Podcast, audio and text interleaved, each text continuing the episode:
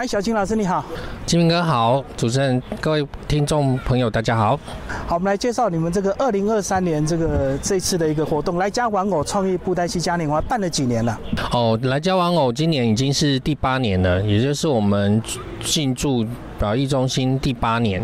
那第一年其实是因为多多老师黄文志他希望我们进驻表艺中心有一个日出的活动，好想要告诉大家三妹堂进驻在这边。但这个活动因为有布袋戏的演出、手作展览，所以吸引了全国各地非常多的布袋戏迷还有民众来朝圣。那因为人数非常众多，然后一天那时候就超过两千人，所以后来表演中心就希望我们。可以把这个活动继续办下去，哦，所以我们第二年就用两天的时间来办这个活动，然后又加了布袋戏的外拍，哦，还有那个多多的妈妈煮了这个崩灰羹，哦，给大家分享武林餐会，后来又。陆陆续续又加了 cosplay，哦，还有掌中戏、金光戏、布袋戏哦，电视布袋戏的演出，那活动越来越多元，所以从两天变三天，哦，今年表演中心以三妹堂来做这个常驻馆的展览，哦，那每个月大约有六千到一万人进这个园区来看布袋戏，所以已经是嘉义县表演艺术中心的招牌。那表演中心希望我们来家玩偶可以办十天哦，所以我们这次呢就第一次办了十天的来家玩偶。那今天主要的活动就是两场的手作哦，还有展览。那手作的部分哦，等一下会为大家介绍。我们现在有跟很多跨界的。布袋戏还有其他的艺术家合作哦，比如说像这个国宝级的布袋戏彩绘布景大师陈明山老师，那现在今天他就是来现场教这个大小朋友哦绘制这个荧光的手作布袋戏刀剑的道具，然后另外一个就是我们三妹堂的成员啊孙汉强，他做的是现在当今时尚。年轻人很多明星在玩的簇绒地毯，好，就是把布袋戏画成 Q 图，然后用织地毯的方式呢，把它织出来，哦，变成自己的手作收藏。对，所以现在三妹堂的传承文化教学越来越多元，当然欢迎大家有空都可以来表演艺术中心玩布袋戏。好，你们十天要跨两个六日诶，所以你们活动要设计非常的满我们这次的活动呢，一共满满的。这个四张 A 三才放得完，所以没有办法放在一张海报里面哦。所以上个礼拜啊，第一个礼拜的六日呢，哦，我们有一个布袋戏马拉松。那这个马拉松呢，它从早上十点半开始演布袋戏，哦，有掌中戏、金光戏，哦，电视布袋戏，还有晚上的夜光，哦，金光的布袋戏，然后还有电视布袋戏，然后最后就是 cosplay 的走秀。那一整天，哦，从十点半到下午。五点都是由三妹堂的所有人员一起演出。全台湾没有人这样演，因为没有人有体力，而且，呃，我们的口白目前有庄庆伟跟王一文两位年轻人哦开始传承哦，所以这两位自己也都成立了布袋戏剧团啊。王一文他成立了戏梦方，那庄庆伟成立了这个小庄偶艺。那目前两个人对外都可以接演出，然后在三妹堂演出出的时候就合体哦，所以平时可以分镜又可以合。集那那天的马拉松呢，就是哦，每一个小时就有一个不同的主演讲口白，那其他人就是协助演出做操师跟特效，然后下一场又换一个口白哦，所以呃，小庄有说，全台湾目前没有人可以这样子演出。这次的活动主题就是传承哦，包含这几个从国小年级跟着三妹堂到处看展览、参加粉丝会的小粉丝哦，现在长大了，变成团长，哦，然后跟三妹堂一起演出，然后当三妹堂布袋戏电影的导演，哦，然后再加上呃施丽美老师的纯阿辉、陈明山老师的这个布袋戏布景彩绘，这些都是台湾快要失传的记忆，哦，所以利用来家玩偶这个场合呢，我们又帮这些老师们办展览、办手作，然后提高老师的能见度和知名度，让更多的年轻人哦都有机会可以来学习这么珍贵的、快要失传的工艺。等于一个志工可以变成一个团，所以三妹堂未来会有越来越多的姐妹团。庄庆伟跟王一文两个年轻人，他们是从国小五年级就跟着三妹堂，那一个跟了十三年，一个跟了十一年。哦，他们现在长大之后，自己有自己的团队。今天大家可以看到有这个于凯成跟于凯杰，他们是从两岁。就跟着三妹堂到现在已经要升小一了哦，他们也可以自己演布袋戏，也可以自己用纸箱搭戏台哦，演布袋戏给人家看哦，所以在台湾很少能够看到小朋友从两岁就喜欢布袋戏到现在哦，所以其实我们在这次还加了这个气球造型气球的教学哦，我们有一位这个粉丝呢，他是。台湾的气球达人，他收藏了全世界各式各样的气球，然后自己开了那个气球公司，他也可以做这个婚礼的布置。但是这次我们就请他来教小朋友做布袋戏的头冠，哦，用气球，然后做布袋戏的道具，还有宝剑，哦，小狗。那我刚刚跟这个于凯成跟于凯杰他们在。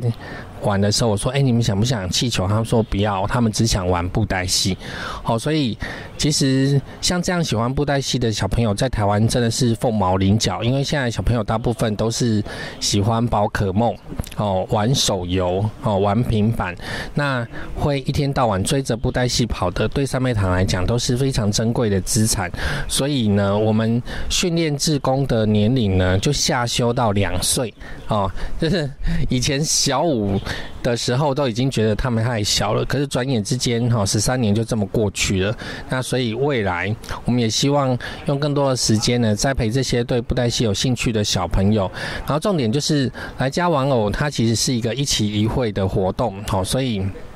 很多我们的粉丝跟志工哦都会在这个场合出现。那大家现在只要每年十二月初来家玩偶，时间到了。就会发现时间又过去一年了哦，这样一年一年在过去，真的非常的快。那明年三妹堂就。正式进入第十五年哦，所以这个非营利组织一路在各界都不看好的情况下，可以存活到现在，而且还越来越大，甚至把整个变成蚊子馆的表演中心，现在变成一个嘉义县的非常夯的文化观光景点哦，这个真的都是一路走来大家努力共同的结果。好，那我们先先从这个户外展览一直到介绍到里面的室内展览。好，首先。好，这是我们的服务台，就报道台。报道台，那报道台其实我们会有志工在这边让大家打卡哦。那打卡按站就是会有送很多的纪念品，包含我们的这个三妹堂的气球啊，哦，还有明信片，还有那个准为小朋友准备的这个泡泡罐，然后。旁边这边呢，就是我们陈明山老师目前正在进行的工作坊。对，工作坊今天做的就是布袋戏的刀剑彩绘。哦，早期布袋戏的道具和戏台用的颜料都跟一般的原料不一样，哦，都是荧光的。那是因为在庙会演出的时候，布袋戏大部分演出晚上。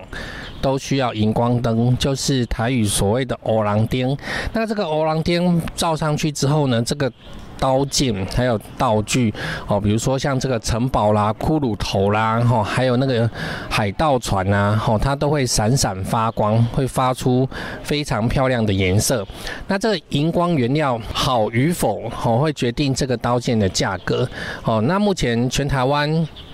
布景彩绘哦最有名。也就是陈明山老师的作品，那是因为他用料非常实在，它的荧光原料呢可以用二十年都不会褪色，啊，有一些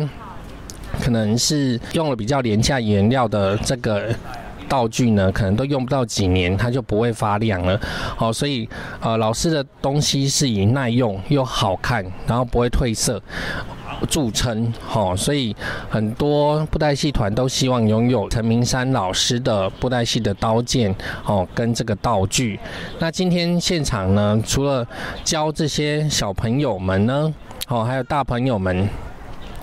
现场哦，直接来制作这个刀剑之外，哈。教他们怎么上色，刀剑会比较漂亮哦。然后用什么颜色可以盖过什么颜色，最后还会用这个签字笔呢，在做模型的上色一样哈。我们在上这个黑线哦，让这支刀剑呢更有立体感。然后。老师呢还准备了一个黑箱哈，就是可以看荧光的效果。就是当你这把刀剑完成之后呢，因为现在是白天哦，所以我们要如何看出它晚上的效果，就会用这个黑箱哦。到时候完成了作品进黑箱之后，你就知道在欧朗丁的照耀下呢，你的刀剑是怎么样的闪闪发光哦。所以这个时期的野台戏演出呢。大部分会用这种特效的刀剑，还有这些道具呢，金光闪闪，所以才会叫做金光布袋戏。哈，金光布袋戏就是由此而来，就是有这么多这个七彩鲜艳的。布袋戏偶哦，连偶的偶头、偶衣、偶帽，通通都要是荧光的哦，要不然一般正常的电视布袋戏偶，因为没有荧光效果，在晚上打偶狼天之后，偶会不见，对，会消失。嗯，老师这个部分的传承非常非常的重要。对，然后接下来我们就是要介绍另外一个区域，就是 cosplay 区。哦，这个是非常多的游览车的游客来一定要玩的哈，就是我们准备了非常多的这个布布袋戏 cosplay 的道具，哦，包含辅城啊、帽子啊、扇子啊、衣服、斗篷，好，任何人都可以。在这里自由打扮成你想要的布袋戏的样子哦，这个通常阿妈非常喜欢哦。小朋友有小朋友的玩法，然后大朋友有大朋友的玩法。那目前嘉义县表演艺术中心的六日呢，大概都会有六到八台的游览车旅行社，现在会把三妹堂。好，当做是一个景点。那这个景点以前一开始来大概只有停留二十分钟，但是很多游客会觉得意犹未尽，不想走。哦，所以现在领队大概都是留四十分钟到六十分钟。他们在拍完布袋戏、玩完 cosplay 之后，整个表艺中心的园区就是最好的风景。哦，现在呃，我们的戏说台湾还有很多古装剧呢，现在都会以表艺中心来当做这个拍。拍摄的场地，那阿公阿妈呢，都是戏说台湾的忠实观众。你只要跟他说这是哪一部戏，哪一个场景，他们马上就可以告诉你。好，那个员外跟丫鬟偷情的地方，哦，原来就是在那里。好，那个市集原来是在那里。好，所以。这个在韩剧当初就是一个很棒的植入性行销，那我们现在把这样的方式用在表演中心的行销，哦，也是一样非常有用，尤其是针对这个年纪比较大的阿公阿妈群。三妹堂进驻嘉义县表演艺术中心之后，最大一个改变就是嘉义跟民雄在地的居民，啊。会很乐意走进这个空间，哦，那以我身旁这位小朋友呢，哦，他叫做乐乐，那乐乐的妈妈呢，每天都要带着乐乐来表艺中心阅兵，哦，就是今天有哪些偶，哦，那这些偶呢，他要跟谁握手，哦，哪些偶不在了，出去表演了，哈，都要跟他报备，哦，所以那个。乐乐是我们三妹塔目前的小管家，哦，所以他几乎每天都会看到乐乐。他现在是幼稚园小班，哦。好，乐乐，你要不要讲一下你最喜欢谁？乐乐，你最喜欢谁？那乐乐他非常的害羞，你可能要跟他玩布袋戏玩半小时以上，他才会好意思跟你讲话。对，你用笔的，你喜欢谁？你喜欢后面的哪一只？你这里面你比较喜欢哪一个？这个哦，哦，观世音菩萨很好，谢谢你，好，拜拜。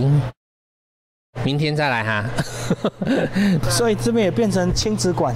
对，这边真的就是亲子馆。以前，呃，嘉义在地的居民呢，其实比较不会来到表演艺术中心哦。主要的原因是因为它旁边有一个灵骨塔。对，那呃老一辈的人都觉得这个地方比较少人来，尤其是嘉义县民哈。住在这附近的，但是自从有了三妹堂之后呢，现在大人会带小朋友来，然后老人家还有遛狗的哈，通通都会来这边运动。啊，晚上呢，这边灯光美，气氛佳，也是约会的好场所。所以现在除了观光客以外，哈，嘉义自己在地居民都对表意中心有着非常高的好感。好，所以我们的嘉义县长翁章良呢，每次看到三妹堂都非常的开心，他觉得一个。三妹堂哦，就把之前大家努力了这么多年救不起来的蚊子馆呢，哦，变成一个文化观光景点。我们现在把这个你们布展的这个系列稍微介绍一下。好。那这次主视觉呢，哈，就是我们的四大菩萨系列，啊，就是在佛教里面呢，哈，四大菩萨就是观音菩萨、地藏菩萨、普贤菩萨跟文殊菩萨。那这四尊菩萨呢，就是当初在佛光山哦展览的时候，呃，应佛光山师傅的要求，好，可以把四大菩萨一起做出来。展出，那四大菩萨也是第一次在表演艺术中心一起登台哦，因为他们之前都在那个佛光山 展览哈。那地藏菩萨跟观世音菩萨之前有在金明大哥的那个。节目介绍过，那文殊菩萨跟普贤菩萨哦比较特别哦，就是文殊菩萨呢哦他在佛经里面他手持智慧之剑哦，所以大家会看到我们有为文殊菩萨做了一把剑，然后文殊菩萨呢他的色系呢跟大家在这个。佛像上看到的不太一样，就是我们这次是以文殊菩萨的坐骑哦，青狮哦，它是乘坐一只青色的狮子神兽。用青色来做它的主主色系，然后在文殊菩萨的这个胸前有有两有两个舍利塔哦，就是所有的菩萨呢，最后都希望可以成佛。那佛陀这个过世之后呢，其实很多佛寺呢跟国家都会供奉这个佛陀的舍利塔，所以这舍利塔其实它是会发光的哈，就是我们下面还有接这个 LED 灯，这两对对这两只对舍利塔对，然后。这个上面，这个文殊菩萨头上的头冠呢，就是承袭三昧堂这个佛菩萨系列的这个圣光哦光圈。对，然后比较特别，就是因为菩萨都是做莲花，所以我们用莲花的叶子呢，哦来做这个衣服的版型，好让它变成这个菩萨身上的垫肩。就是三昧堂在创造佛菩萨系列的时候呢，其实都还是需要去考据原本的佛经，哦，就是原本的菩萨有什么样的故事。可是我们不会做的跟佛像一模一样，啊，尤其像菩萨们每一尊都超级帅，哦，他们们。们都有各自的粉丝哦，所以设计都是有这个根据的。对，都是有所本，而不是我做了一尊很漂亮的哦，我就叫它文殊菩萨。对对对对。然后另外这一尊是非常多人喜欢的普贤菩萨。那普贤菩萨呢，在佛经里面，好像经常见到的法相就是他头戴五佛帽。那这次多多老师王文志他在制作普贤菩萨的时候，哦，他就把五佛帽做了一个巴洛克西方欧风的建筑窗花的设计，哈，就巴洛克的建筑呢，加上五个玉佛，哦，做成这个五佛帽的现代版。然后呢，因为普贤菩萨呢，他骑的是六牙白象。哦，他骑的这个白象神兽呢，有六只象牙。那我们这次就把六牙白象坐在他的衣服上，哦，所以大家会看到这个衣服上有一个象鼻子，哦，还有六根白色的象牙，哦，这个都是从来没有在普贤菩萨身上看到的，哈。就是我们的偶医师陈友峰老师呢，他觉得，哎。可以试着把这个白象做在衣服上面，好，所以下次大家来的时候就会看到非常特别的普贤菩萨，好，然后普贤菩萨的法器呢就是莲花手炉，那这也是由我们多多王文志老师设计的这个新潮版的莲花手炉。哦，然后每位菩萨，今天早上也有客人问我说：“哎，那个菩萨都没有穿鞋子。”对，就是在这个我们菩萨的画像里面，其实菩萨都没有穿鞋。好，所以我们的菩萨呢，就跟佛像一样都没有在穿鞋。好，都是我们的文殊普贤两位菩萨，然后再来这位是弥勒菩萨。那早上。有这个云林的客座国小的老师就问我，为什么弥勒菩萨会这么帅啊？那个弥勒菩萨，照理说不是应该是大肚能容，了却人间多少事，哦，满腔欢喜笑开人间古今丑的那个弥大肚布袋和尚吗？哈，那我就说，哎，其实我们三昧堂就是不想照着大家的弥勒菩萨去做，但是弥勒菩萨会做成这样是有原因的，哦，因为我们释迦牟尼佛当年曾经说过。现在这个时代就是末法时代，末法时代呢，佛宝佛法会越来越式微哦，有很多邪教呢会相应的串起，所以弥勒菩萨他是末法时代的未来佛，他必须一肩扛起捍卫正法的责任，要跟许多邪魔歪道去互相抗衡，所以我们做了战甲版的弥勒菩萨哦，必须捍卫。正宗的佛法，哦，所以弥勒菩萨他有这个盔甲，哦，所以有龙头盔甲，然后另外他的非常特别的就是它旁边有两盏这个莲花的佛灯，哦，指引大家正确的方向，哦，前往正法之路，哦，所以这是非常多粉丝喜欢的。战甲版弥勒菩萨。好，那为什么大家会看到有这样一区这个传统布袋戏偶呢？就是因为现在每天都有非常多的游览车的观光客会来表演中心看三妹堂的偶，可是每个人走进来之后都会问我：这么漂亮的布袋戏真的是布袋戏吗？它真的能演吗？它为什么跟我小时候看到的都不一样？这时候我们当然就要从布袋戏的历史讲起，所以最好讲解的部分就。是这一区传统布袋戏，对，就可以跟阿公阿妈说：“阿妈，你们小时候看的就是这种哦，在庙会演出的，在电视上演出的，都是这种大头小身体、身高不到三十公分的布袋戏哦。而且这些偶呢，都可以现场拿起来哦，让这个阿公阿妈做体验。那很多阿公阿妈都会跟我说，他一辈子超爱看布袋戏，但是就是没有玩过真正的。布袋戏，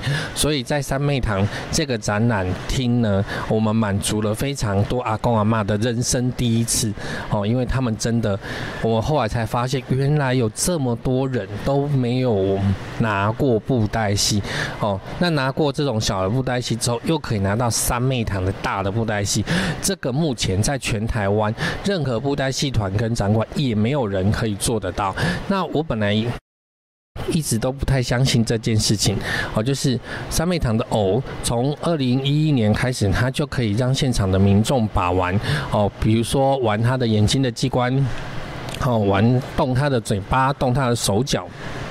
我一直认为这是一个非常低的门槛，哦，其他的剧团应该很快都可以仿效。可是我今年在嘉义大学教课的时候，有一位剧团的行政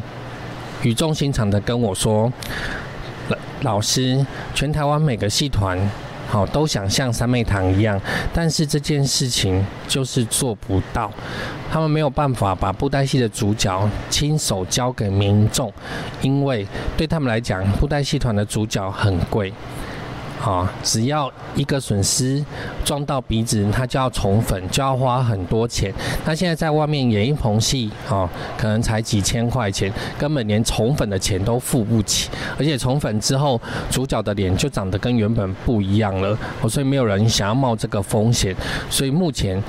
三妹堂愿意把主角直接交到民众手上，让大家去体验布袋戏的机关，全台湾只有三妹堂可以，因为我们可以自己设计、自己做、自己维修，其他剧团没办法。哦，所以这是一个目前没有人可以跨过去的门槛。虽然我以为这个门槛很低。好，那接下来呃看到的这一排偶呢，哈。这个就是我们今年九月哦，公孙长歌布袋戏音乐剧新作的两位主角。好，那这位是这个关心望斗贺贤云哦，他就算是公孙长歌的老师。所以是新角色，新角色，而且这个衣服呢是由我们王文志老师、多多老师自己设计制作的哦。然后这一尊哦。这个是按压道工林沧海，那大家可以看到他手上，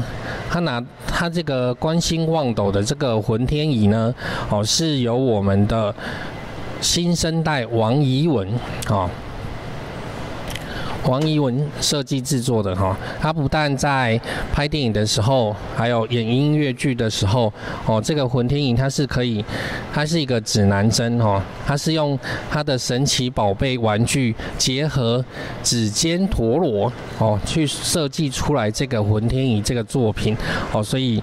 我们的新一代的三妹堂的成员呢，大家都有自己的想法，可以利用各种道具来制作三妹堂的武器跟兵器，哈，真的是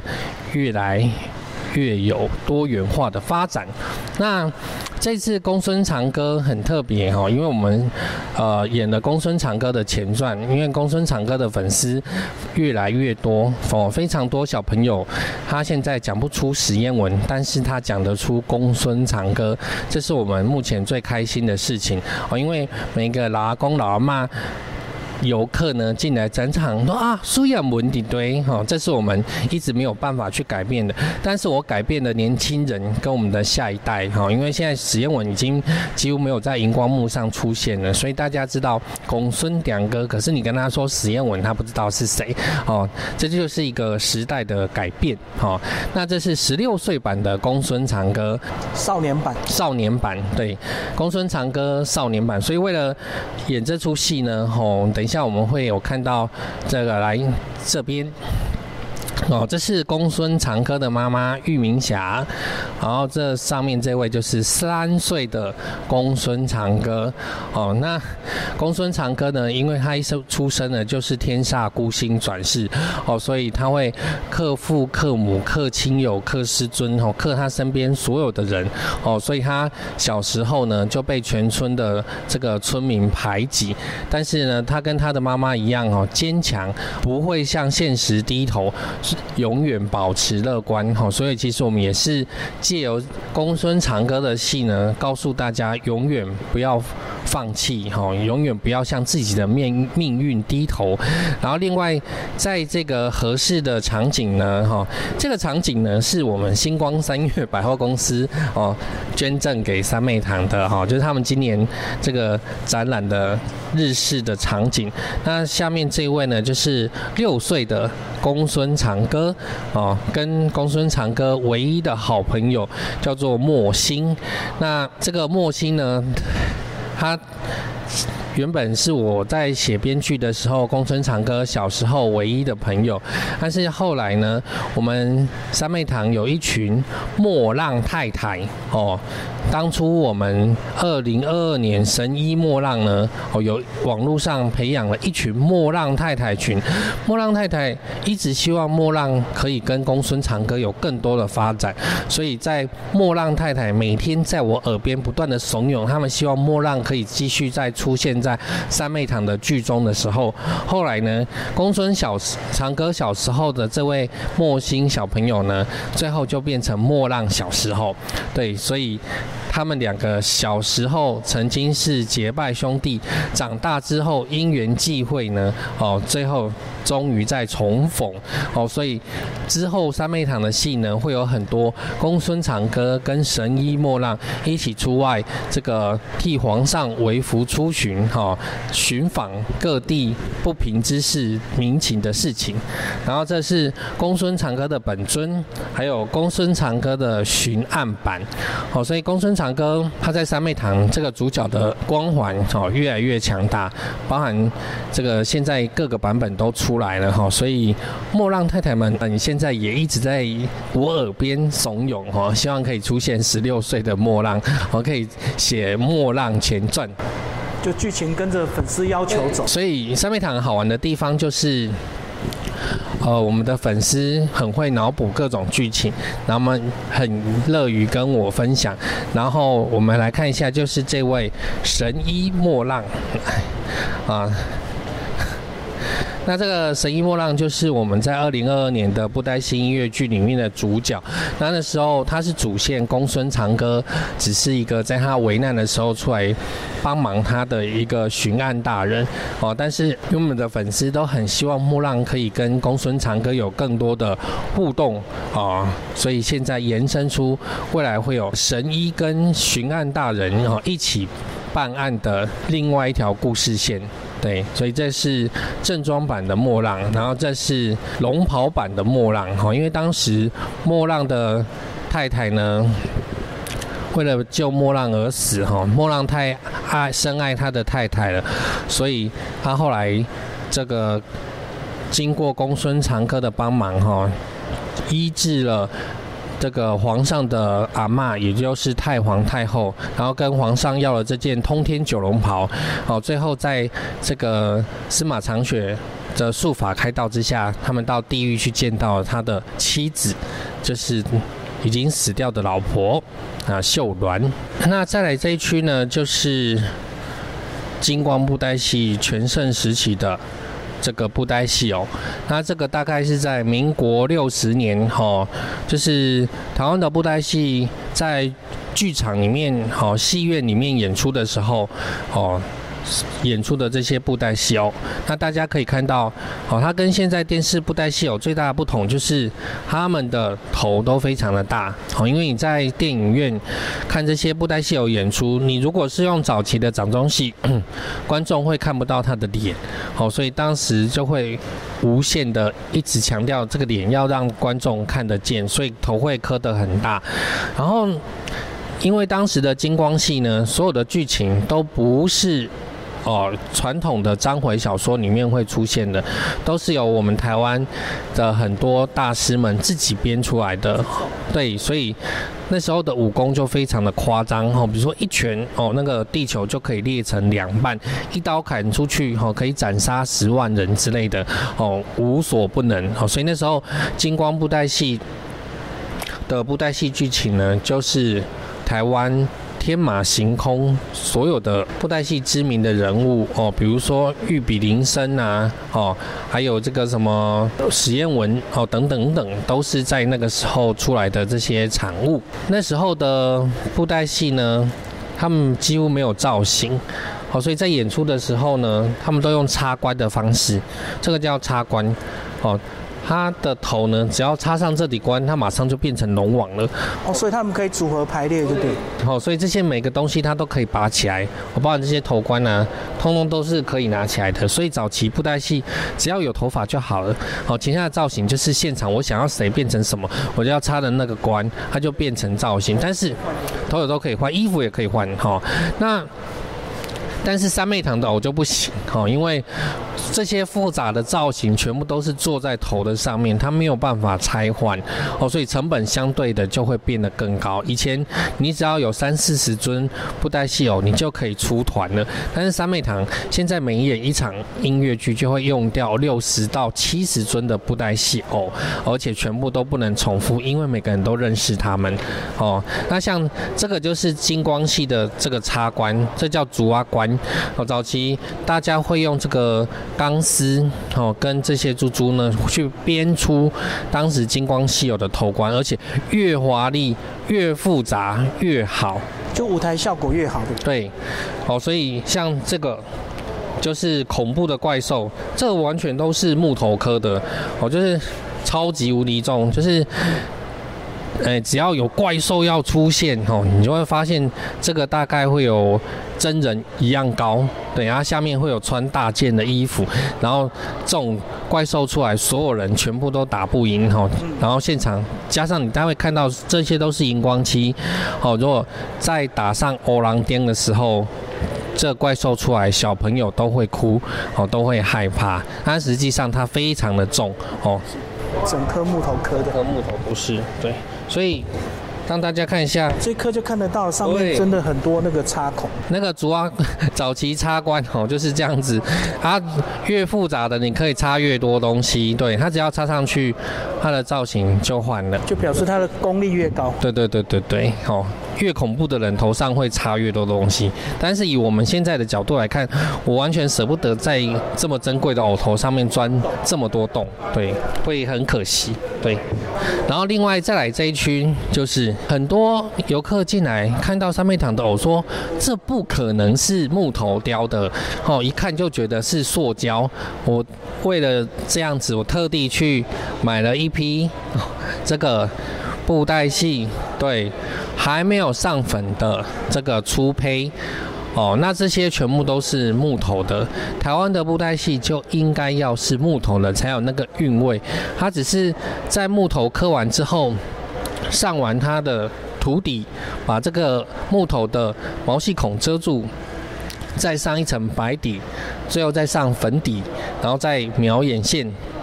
好，最后再上十三层精油，十三层精油是为了让它在演出的时候增加它的厚度跟坚固，不会说一撞就受伤。然后呢？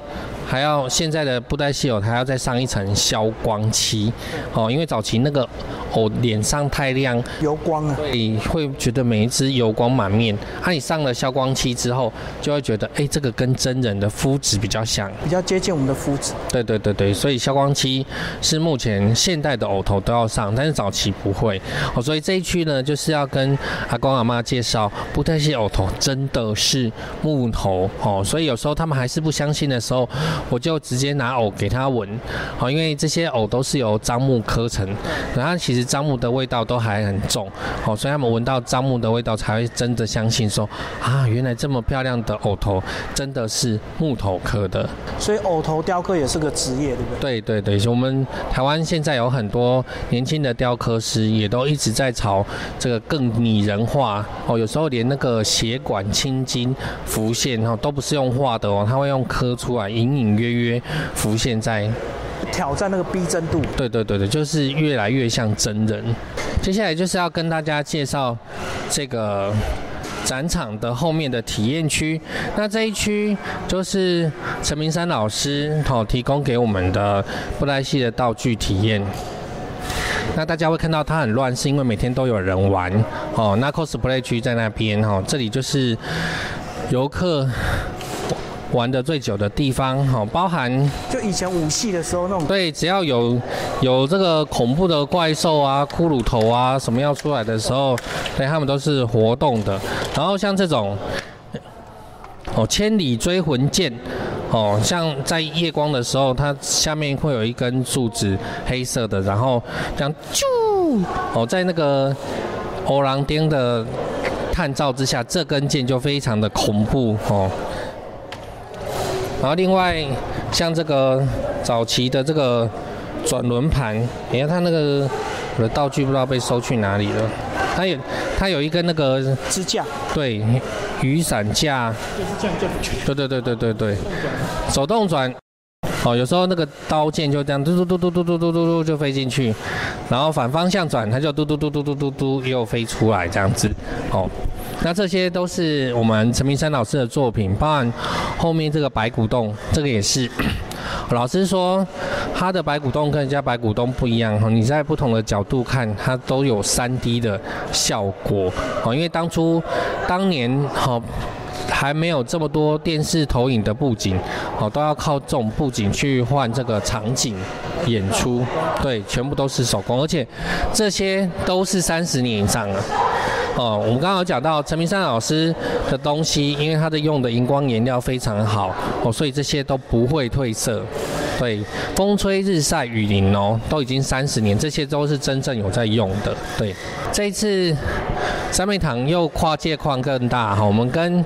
台湾非常有名的哦歌仔戏戏服设计师。就是邱胜峰老师，我们国内明华园哦，还有杨丽花歌仔戏这些知名的歌仔戏团的主角哦，这些衣服都是请邱大峰、邱胜峰老师设计的哈。那他现在想要跨界做布袋戏哦，所以由三妹堂制作造型。然后由邱胜峰老师设计偶衣，哦，做出了现代歌仔戏款的布袋戏。哈，大家会看到这些衣服呢，跟三妹堂的衣服其实不太一样，它是用歌仔戏的方式等比例，好缩小。那歌仔戏呢，其实像这些都是手那个电绣，哦，重量也是很重。就歌仔戏服变成布袋戏的偶衣。对对对对，哦，因为呃现在在台湾跨界一起创作越来越多，哦，所以不是只有布袋戏界的人还可以做布袋，大家都要创新。对，大家要创新，所以创新就会激出新火花。所以像这个其实都是三妹堂跟歌仔戏联合创作的作品，哦，大家会看到说，哎，这风格真的都不一样哦，但是有些阿公阿妈很喜欢。对他们觉得哇，对，杨丽花、孙翠凤他们就是长得这个样子。对，因为歌仔戏不要穿在身上演，所以他们会少了很多装饰。对，而且还他们也要有一层一层哦，就是是那个它是一件一件穿上去，就跟歌仔戏服是一样的。对，今天要跟大家介绍这个 触龙地毯。哦，这是我们这次来家玩偶第一次跟我们三妹堂的孙汉强老师一起合作。那孙汉强老师他在他是三妹堂的成员。哦，从二零一三年哦到现在呢，经过十一年的时间呢，我一直在为三妹堂创作而努力哈。所以三妹堂的所有书籍、桌历、封面、哦书籍内容、海报，全部都是孙汉强老师来设计的影像设计哈。那在去年，也就是二零二二年呢，哦孙万强老师他在云岭引进了哦目前时尚圈流行界很多明星。少女都很喜欢的触绒地毯哦，那这个触绒地毯就是你需要先把你要的图案画在这个布上面，然后会有一把这个类似枪哦毛线枪的东西哈，它是用。钉的方式呢，把一根一根的毛线哦钉在你的布上面，然后一次会有很多根毛线挤在一起，然后等到你把这一面全部钉满了，这幅地毯它就完成了哦。但是自己的地毯自己做，而且可以自己设计。我们现场这些呢，很多都是三妹堂的这个粉丝哦。那像这几位呢，他们今天都是从台北特地下来哦，这个上这个。触龙地毯的课哦，因为现在触龙地毯是台湾文创的一个非常新的潮流，而且这个价格呢哦，这次在台北上一次触龙地毯课可能要三千块，但是。我们孙汉强老师在这边上一次呢不到一千，好，就是给所有的粉丝大特价，好，所以这些人愿意花高铁的票呢，然后当天来回，哦，来上这个课，真的是非常不简单啊！所以其实我们所有的伙伴都跟我们都一直在共好。好，就是当三妹堂，呃，现在有这样的知名度跟地位的时候，我们会想要用自己的能力去帮助这个技艺快要失传的陈明山老师跟施丽梅老师。那包含我们所有的伙伴成员，他现在如果在做文创的话，都想办法来做结合，大家一起发光发热。哦，对，像这样的课程呢，场地呢，我们也都不会跟孙汉强老师收一毛钱。哦，这本来就是一个共好，因为这十。十一年来，我们大家就是一直努力哦，走到今天这个地步哦，所以才能够彼此分享大家各自现在学到的新技艺哦。所以上次呢，我也用这个速绒地毯做一副三妹堂哦的匾额，对。然后现在等一下呢，我们可以请我们的主持人金明哥呢，好好介绍一下台湾现在非常流行的速溶地毯。对，所以呃，目前我们二零二三来家玩偶呢，哦，今天是进入第九天，哦，那目前的总参观人数呢，哦，大约是在七千多人，哦，那明天还有最后一天，哦，这个。如果你这次没有办参加到呢，明年记得十二月初的时候啊，记得要留意三妹堂的官方消息。我们第九届的来家玩偶只会比今年更大哦，不会变小哦。欢迎大家到时候都可以来嘉义哦参观一下三妹堂和嘉义县表演艺术中心。而且很多工坊的名额都有限制，所以要抢先报名，对不对？会秒杀。对，这个这个早就已经都没位置了。对，所以在云林，哦，一开始我也觉得啊，云林的人真的会愿意花这样子几千块来玩这个地毯吗？我就发现真的是可以做起来的。对，然后尤其是北部人更是趋之若鹜。哦，所以这个。只要你有兴趣想要创作，哦，其实都是可以学的，每个人都可以。哎，这已经有这个成品的，对，这个就是触绒地毯，哦，它就是用钉枪的方式呢，哦，把这个所有的毛线全部都扎在一起，然后你有原本你有自己画的图，哦，扎在一起之后，在后面就是一块布，所以缝好之后再把它整块剪下来。对，剪下来之后呢，它最后还要上胶，哦，因为要把后面穿过去的毛线全部都粘在一起，对，然后就会变成全世界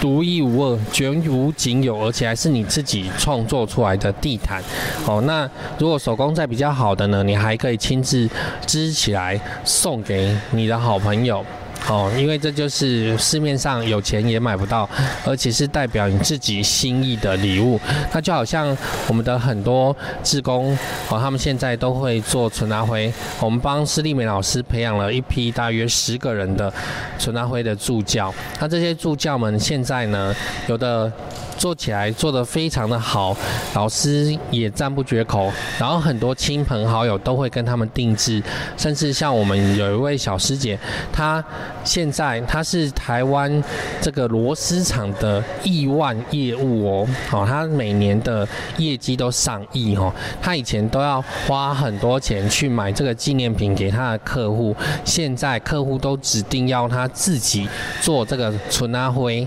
送。给客户，因为就是绝无仅有、独一无二，有小师姐自己亲自做的哦，送给大家的礼物哦，所以其实要把这样的文化推广出去哈，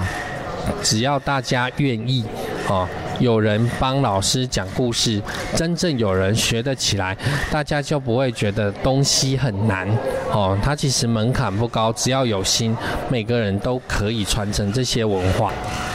好，谢谢小金老师，谢谢金明哥，谢谢。